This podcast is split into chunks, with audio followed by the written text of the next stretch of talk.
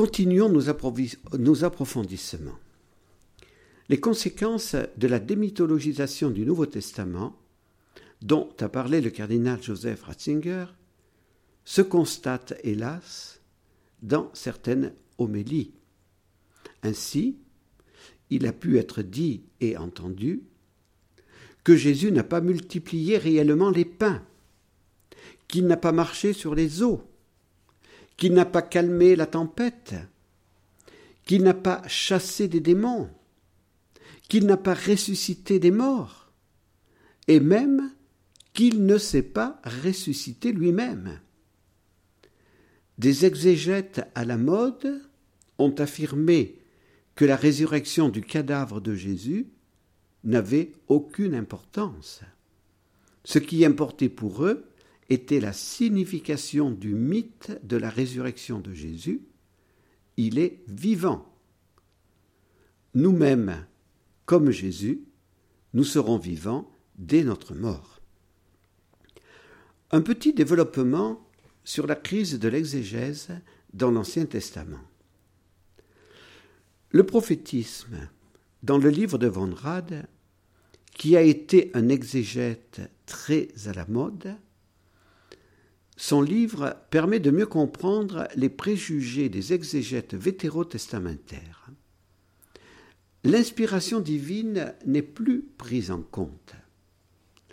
Von Rad ne fait que rechercher les causes humaines de l'évolution des idées et son fondement est la raison humaine et non pas l'inspiration divine. À partir de ces présupposés rationalistes. Les livres des prophètes sont réinterprétés. On dira, le prophète Isaïe ne pouvait pas prophétiser des événements qui allaient se produire après sa mort. Il ne pouvait pas non plus développer des idées qui n'appartenaient pas à son temps. Et on fait de même pour tous les autres prophètes. En ce qui concerne le Pentateuque, toute la tradition est remise en question. Ceux qui pensent encore aujourd'hui que Moïse est l'auteur principal du Pentateuque sont tout simplement considérés comme de pauvres simplistes et des fondamentalistes. L'une des théories toujours à la mode les premiers chapitres de la Genèse ne peuvent pas venir de Moïse, comme la tradition le disait unanimement, mais ils viennent de l'école des sages après le retour de l'exil. Posons cette question. Ces sages de la période post-exilique pouvaient-ils vraiment être plus inspirés que Moïse pour donner l'enseignement lumineux concernant la création de l'homme et de la femme et l'enseignement sur le péché originel. Si ces enseignements n'étaient pas inspirés par Dieu, mais étaient les fruits de l'évolution des idées, comment pourraient-ils aujourd'hui être enseignés par le magistère de l'Église comme faisant partie de la révélation?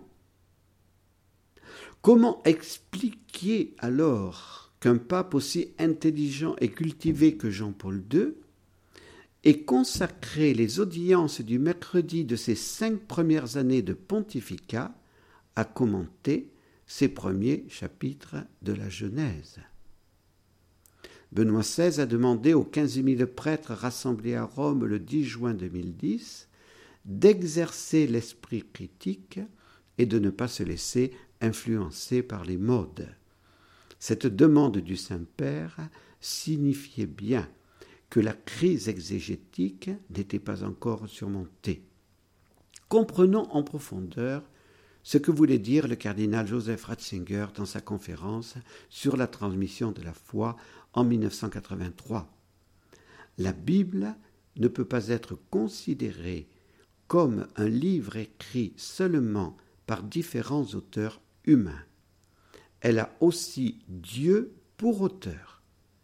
et c'est parce qu'elle a Dieu pour auteur que l'Église enseigne qu'elle est inspirée par l'Esprit Saint.